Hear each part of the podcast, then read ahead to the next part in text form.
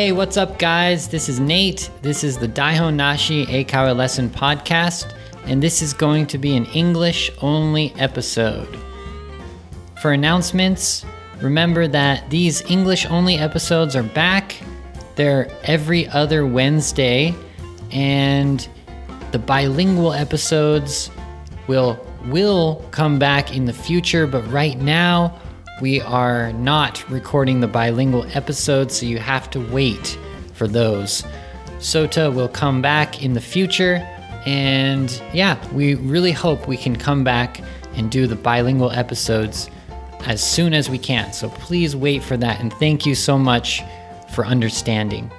But for now, please follow us on social media. So on our Facebook page, Daihon Nashi Eikaiwa Lesson on Facebook, or our Twitter page, Daihon Nashi Eikaiwa Lesson on Twitter. Also, for now, I'll post on my Twitter when I release a episode also. So if you follow me on Twitter, if you want to find me, it's just Nate Sensei. And of course, you can find all of the links for our social media on this episode's, um, how do you say, description. So in the podcast app. So you can click those links and find our social medias. All right, guys, let's start with this all English episode.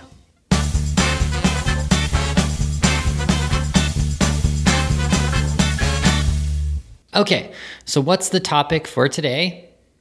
It is World Cup and American soccer culture. Okay, I wanted to just talk about the World Cup, but I thought some people are not interested in the World Cup, so I included soccer, so American soccer culture in the topic. So if you're not interested in the World Cup, it's okay. I'll talk about how Americans think about soccer. Do we play soccer? Is soccer popular in America? And also, what do Americans think of the World Cup? All right? So, those are the two topics for today. I'll start with soccer in America because I have lots of experience with soccer in America. When people ask me, What sport do you play? or What sport did you play? my answer is 100% soccer. S O C C E R, soccer. In America, we say soccer. In other countries, I think they say football. Both are okay. It just depends who you're talking to. If you say football to an American person, they might be confused with American football. Because in America, we don't say American football, we just say football. So if you're talking to an American person, soccer is the best word. But if you're talking to I don't know, almost any other country, I'm imagining, especially like British countries, or I think in Australia and those countries as well, they probably say football. So you'd have to check with them to make sure the right word is football, but I'm pretty sure that's right. But in America, we say soccer. So I played soccer, I was a soccer player. I'm a very skinny person. um, what is that? What am I even talking about? Well, I'm not like a big, strong guy. So soccer was an easy choice for me because lots of people choose football, so American football, or baseball, or basketball. I chose to play soccer because I was kind of skinny, S K I N N Y and to play soccer, you don't need to be big. Actually, it's kind of good if you are more thin and you can run and you have a lot of, uh, you know, stamina. You can keep running for a long time. So I chose soccer instead of those other sports. And I played soccer all throughout my childhood. So from when I was young, I think my first real team, like when we had a we had a jersey and we had a real team and we played other teams. I think that was when I was in either kindergarten or first grade of elementary school. So I started playing soccer at a young age. So I played every year on a, a private team. It's not it's not like a school team, but it's like a private team. There's a league, a soccer league for kids in my hometown. So we played in that league. And every year we would have a different team, different jersey, and usually kind of the same players. So you could have the same teammates each year. But sometimes you would get split up and your friend would be on a different team. So you had to play against your friend sometimes. But usually you could be on the same team each year. So you could have some good friends who you could play soccer with on your team. And I played that from like kindergarten or first grade all the way until I was a freshman in high school. That was my last year of soccer. So in junior high school and high school in America, we have uh, school teams. So I played on my junior high school's school team and on my high school my high school's uh, team, and that was the soccer team for both of those. And like what like about soccer and like kind of like positions, right? So a position, P O S I T I O N, that's a position. That's the place that you play on the field. So do you play defense? or offense, right? I played the position of right back. Back, you can imagine, it's back in the field, it's near your own goal, so that means I was a defender. So I played right back. I was always defending, trying to block the other players from the other team from scoring. And I think I was pretty good. I was really proud of my soccer skill. I could stop the other players, I could kick the ball really far, and I could slide tackle. Slide tackle is when you slide and you kick the ball from the player, and usually they fall down. so that's kind of fun. So, yeah, I was really proud of my soccer skill, but I quit after my first year of high school because I was more interested in other sports like skateboarding and bodyboarding, so going to the beach and doing more of my own kind of hobbies like playing video games or you know hanging out with my friends or something like that. So yeah soccer culture is actually pretty big in america for children and even for junior high school and high school.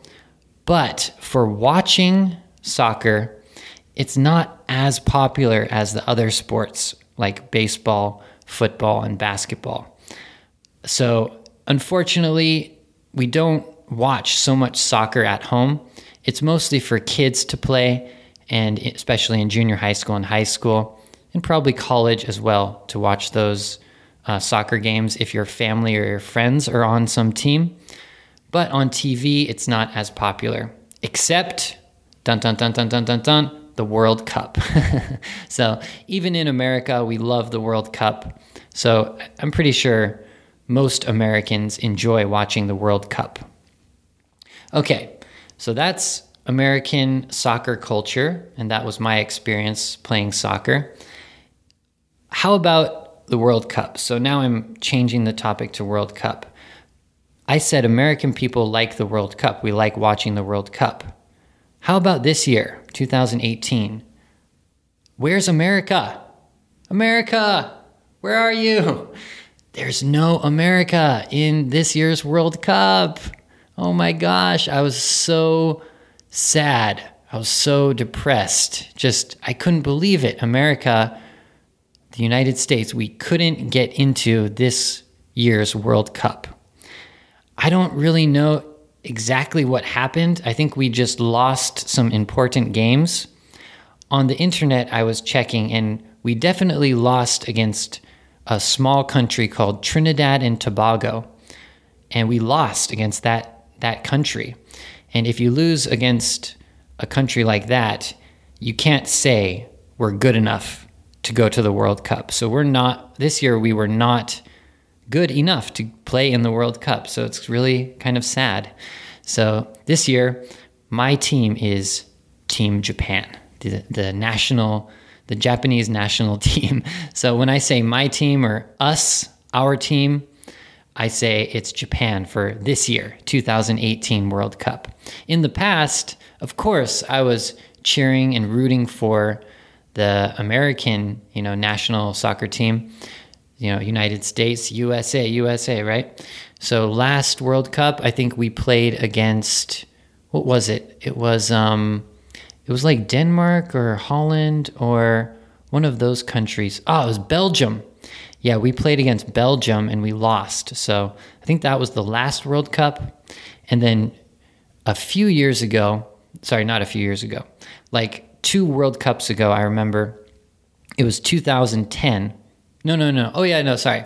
That was two World Cups ago. That was 2010. I think America lost to an African country, I think. I think it was Ghana. Yeah, G H A N A. That was 2010.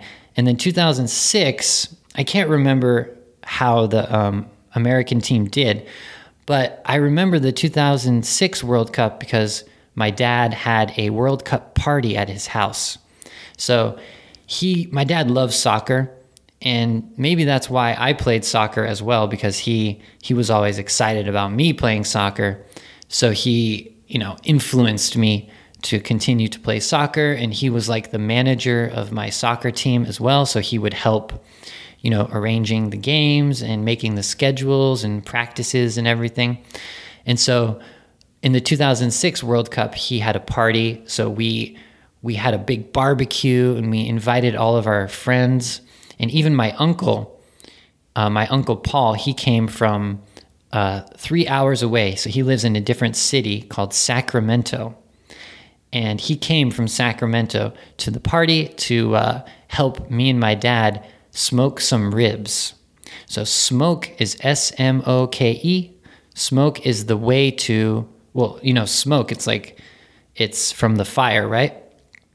But in this case, for cooking, smoking food or smoking ribs, R I B S, that means you cook some meat or it could be other food with smoke. And so my my uncle Paul, he's really good at barbecuing and smoking meats. So my dad and my uncle and me, we woke up really early on the day of the party and we smoked some ribs and I don't know, 20, 30, maybe 40 people came to my dad's house and we had a World Cup party. So I think uh, related to American culture, we have home parties for the World Cup or for other sports events and we like to have maybe a barbecue, maybe hot dogs, hamburgers. In this case, we had ribs and, you know, drink, talk, eat, have fun with your friends, and watch the game on a big TV. So, yeah, that's what American people like to do for the World Cup. And I think it was in 2006, it was France against Germany. So it wasn't America playing, but it was the final. So for the final game of the World Cup, we like to have a big, you know, house viewing party of the World Cup. So, yeah, that's another uh, American culture thing about the World Cup. Okay, so finally, let's talk about the World Cup this year, 2018, right? I talked a little bit so far about how America didn't qualify. Qualify, Q U A L I F Y, qualify.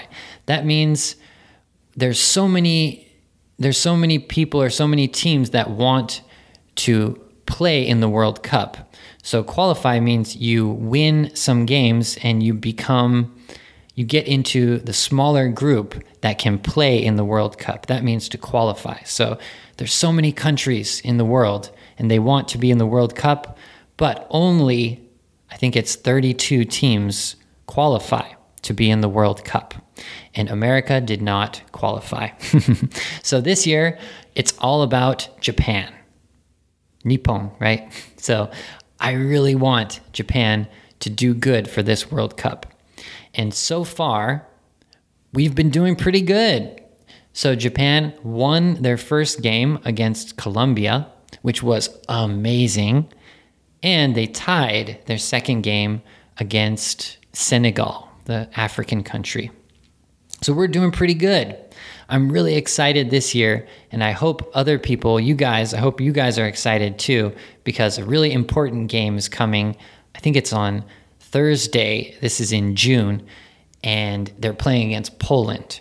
So if you're listening to this now, around June 26th or June 27th, uh, that's about the time of uh, this recording. So if you listen to it after, you can think back and, oh, yeah, that was oh, that was the 2018 World Cup. Oh, do I remember what happened? so when you listen back to this episode in the future, you can think about the result of the World Cup. But right now, let's talk about right now. I'm hoping Japan can do good. I hope we can get to the top, at least to, into the 16, so the top 16. That's the next step. And then into the top eight and top four and then top number one. I don't know if it's possible, but I hope Japan can be number one. we can win the World Cup. Um, so, so far in this World Cup, uh, what has happened? Well, the first game that Japan played, it was so exciting because the team, the team they were playing, Colombia, uh, they got a red card. So get a red card. Get it means get a red card. Red card is the color of the card. What does it mean to get a red card? It means the player did something very bad or very illegal in the game. That means they did a really bad tackle, or in this case, the Colombian player used his arm to block the ball, and the ball was going to go into the net, I think. So that's why he got the red card.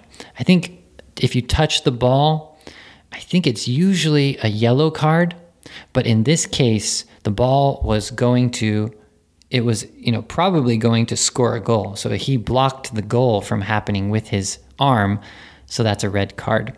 Did you guys watch that game? Oh my gosh, that was like seriously the most exciting game I've ever seen because Colombia had the red card, so one of their players was kicked off and they only had 10 players and usually you have 11 players. So they had one less player. And so Japan had a really good chance. First, they got the penalty kick and Kagawa scored. And then they got one more goal by the player Osako. And oh my God, it was just amazing. So they won two to one. Two to one, you can say. Two points, and Colombia got one point. So you can say they won two to one. Two is T W O, and then two is T O. So two, two, one, right? it's kind of confusing. They won two to one. Oh my gosh, Osako, man. So the most interesting thing about that is everyone's saying the special phrase that the other players said about Osako, which is hampanai or hampanaite, right? I was so interested in this phrase, so I want to talk about it a little bit on this podcast. How do you say that in English? I was guessing awesome, amazing, unbelievable, like just just wow, right? It's just I don't know how to explain that phrase, but I guess you could just say he's so good or he's so awesome, right? Unbelievably good, right? So I think this phrase was said about the Osako Osako who scored the goal, the second goal in the Colombia team. So, what do you guys think about that phrase, hampanaite? So, it's interesting, right? And I love how everyone is talking about that phrase and everyone is interested in in soccer because of uh, that funny video that uh, was the player was talking about Osako. So um, I'm just interested in you know culture and people having funny phrases and on the internet. So that was really cool to see the video and the pictures uh, of the Hampanaite. So uh, so Osako is awesome. I guess you could say in English. um, so he is awesome, definitely. But going to the second game, they played Senegal. Who was awesome in that game? Well, of course, there was the first goal. I think it was Inui, which was an amazing goal. And then my favorite player, Honda, got a goal. That was the second goal to tie. I think that was to tie the game. So that second game was two to two, right? Two points, two, two points. You can say it was two to two, and you can say it was a tie. A tie, right? So in that game, my favorite player, as I said, Honda, he scored the the tying goal. And it was just so cool to see him kind of come back. I remember watching him eight years ago in the 2010 World Cup, and I think he scored a goal in that World Cup. And I was thinking, where is Honda? You know, you know what, what's what's up with him? Is he playing? What's what's going on with him? I don't read the news, or I don't I don't know what's what's happening with the soccer players in the news or anything. So I don't know why Honda was not starting or whatever.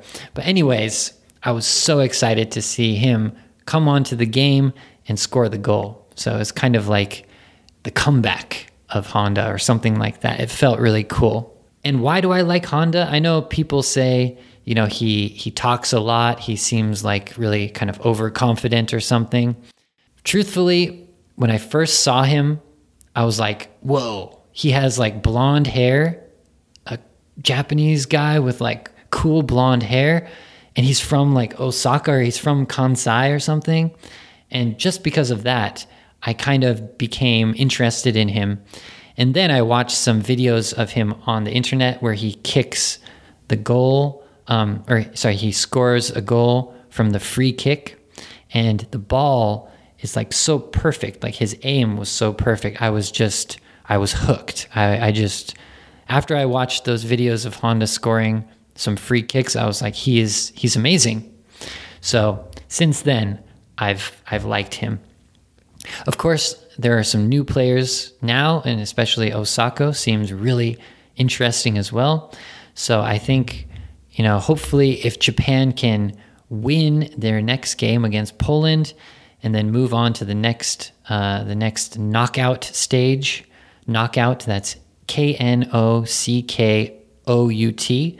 Knockout means if you lose, you're out, right? If you lose one game, you're gone. So right now it's the group stage. They can lose or win a game, and it's not it's not the end of their you know um, World Cup, but in the next round, the round of 16, it's called the knockout stage. So if they lose, they're gone. So I hope Japan can make it to the knockout stage and even further. And I'm looking forward to see if Honda can score another goal or if the other players can score some other exciting goals or if Osako can be awesome again. All right, guys, uh, thanks so much for listening. There were a few topics today. One was just soccer and uh, culture about soccer. So, my first question is Did you play soccer? Did you play soccer when you were a child? Did you play on the junior high school or high school soccer team? If so, please comment on Facebook or on Twitter. I'd like to hear uh, your story. And number two was talking about the World Cup. So, do you like the World Cup? Which game was the most exciting? And what do you think about the Japanese team? Who's your favorite player? I have so many questions about the World Cup for uh, for Japan for you. So that is it for today. That was really fun. I talked for a long time. I hope you enjoyed this episode. If you have any questions or comments, come on to the social medias, come on to Facebook and Twitter, and post your comment or question. I love talking with you guys on social media. I love answering your comments and uh, you know, talking with you. So, yeah, please do that. And I'm looking forward to seeing you on the internet. Thank you so much, guys. And remember, follow us on social media, comment, questions, all that good stuff on Facebook and Twitter. And I'll see you next next Wednesday, which I can say the Wednesday after next, with an another all English podcast. All right, guys. Bye bye.